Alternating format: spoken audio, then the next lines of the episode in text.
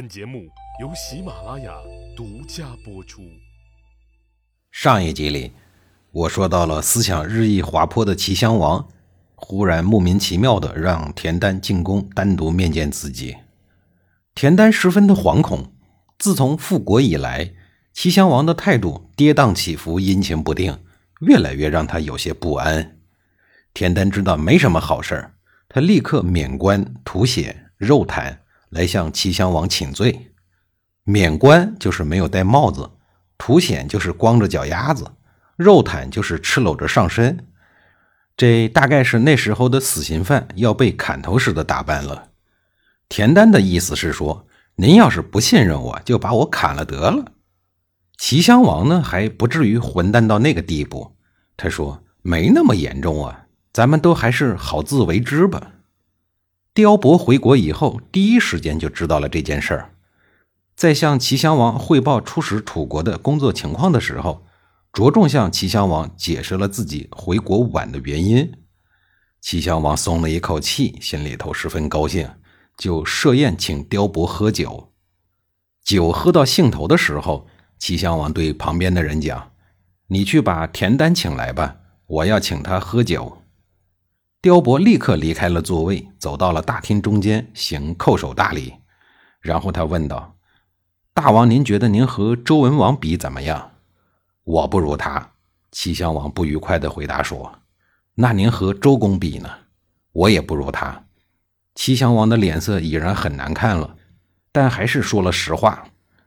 刁伯丝毫不管齐襄王的情绪，继续说：“是我本来就知道您不如这二位，那么您和齐桓公相比呢？”听了这话，齐襄王已经想拿刀砍了刁伯了，但还是咬着后牙槽，阴着快要滴水的脸回答说：“我哪能跟他比呀？”刁伯说：“是啊，我也知道您不如齐桓公。”那周文王得到吕尚以后，尊他为太公，后来又尊为太公望，让自己的几代子孙都仰望着他。齐桓公得到了管夷吾以后，尊管仲为仲父。现在大王您得到了安平君田丹，是多么的不容易啊！而您呢，却不知道珍惜，相反却直呼其名，予以侮辱。您怎么能有这种亡国之举呢？退一万步讲。您看看，有史以来做臣子的有谁的功劳能比田丞相大呀？当年燕国人来，先君守不住祖先的基业，跑到了各国受辱，后来又被人剥皮抽筋，而田丹呢，却在区区的寂寞小城，以五千来人的弱兵完成了复国大业。如果他当时要自立为王，我想天下是没有人能阻止得了的。可是他却秉持忠义，把您接回来了。君临齐国百姓，这才有了您的今天。现如今国家安定，百姓安宁，您却怀疑他的忠心。臣替大王考虑，应该赶快杀了那些进谗言的小人，并向田丞相谢罪。不然的话，我们的国家可就危险喽。刁伯的一席话可谓是当头棒喝，令齐襄王大梦初醒。他恍惚间又想起了战乱之际。自个儿东躲西藏、隐姓埋名的那些苦日子，那个时候自个儿天天担心身份暴露，为了糊口饭吃，不得不到太史角的家里做一名端茶送水的佣人，以苟全性命于乱世。从来没有想过有一天会当上齐襄王。要不是有个城管出身的田丹，他很有可能像老爹一样死于乱军之手。哪儿来的现在的齐襄王啊？再说了。复国战争的洗礼早已经让田丹的威望空前绝后，这是必须要面对的现实。自己这样沉不住气，万一逼急了，难保不会真的出什么事儿。于是他果断地采纳了刁伯的劝说，杀掉了那九个奸佞小人，还流放了他们的家人。随后又给田丹加封了业邑之地的一万户。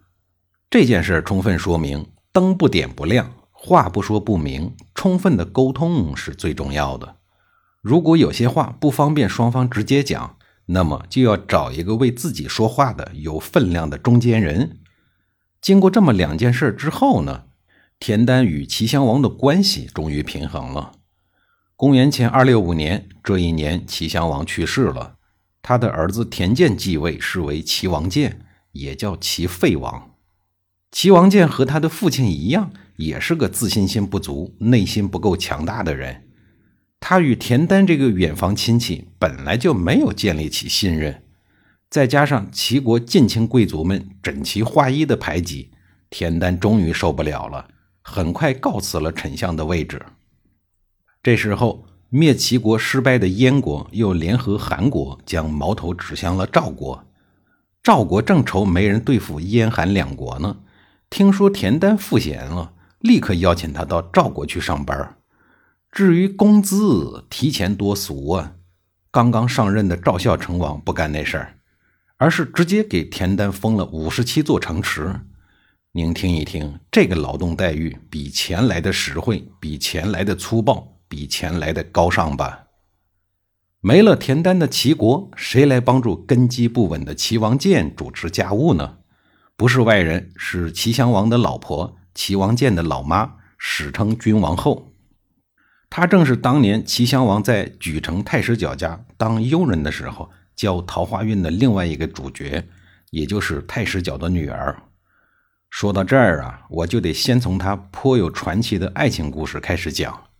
当年齐襄王啊，不对，那个时候他叫田法章，他作为落难公子，为求保命。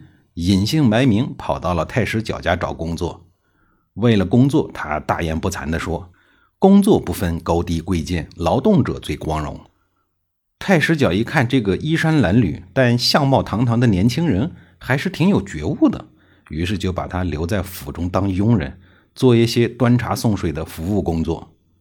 正式上班以后，田法章根据工作要求，也穿上了府中佣人奴才们的统一服装。脸也洗干净了，头发也梳理整齐了，十指纤柔白净，修长细嫩。太史角见换了衣服、洗干净了的田法章以后，暗自心惊：此人长得还是挺有气质的，像是天生就应该长得这么俊朗一样，挺好的一个人呢。太史在先秦时代主要负责起草文书、册命诸侯、卿大夫、记载史事等事务。还负责管理国家典籍、天文历法、祭祀等等，他们属于国家的重臣，地位仅次于宰相，所以啊，太史都是见过世面的高层人士。他隐隐觉得田法章不一样，但是呢，又说不出什么来。但是太史角的女儿的直觉就更加的清晰了。她出身名门贵族，是一位秀外慧中的女子，身份也十分的尊贵。这样的人难免会成为豪族大家竞相聘娶的对象。可是让人倍感意外的是，他对嫁入豪门似乎不感兴趣。可能女人天生就有第六感觉吧。他自打见到田法章那一刻起，就觉得他并非池中之物。这样一个状貌奇伟、言谈举止尽显高雅风范的人，如今躲在自己的家里头，一定有自己的难言之隐。于是他经常偷偷的拿一些衣服和食物给田法章，对田法章照顾得很细心。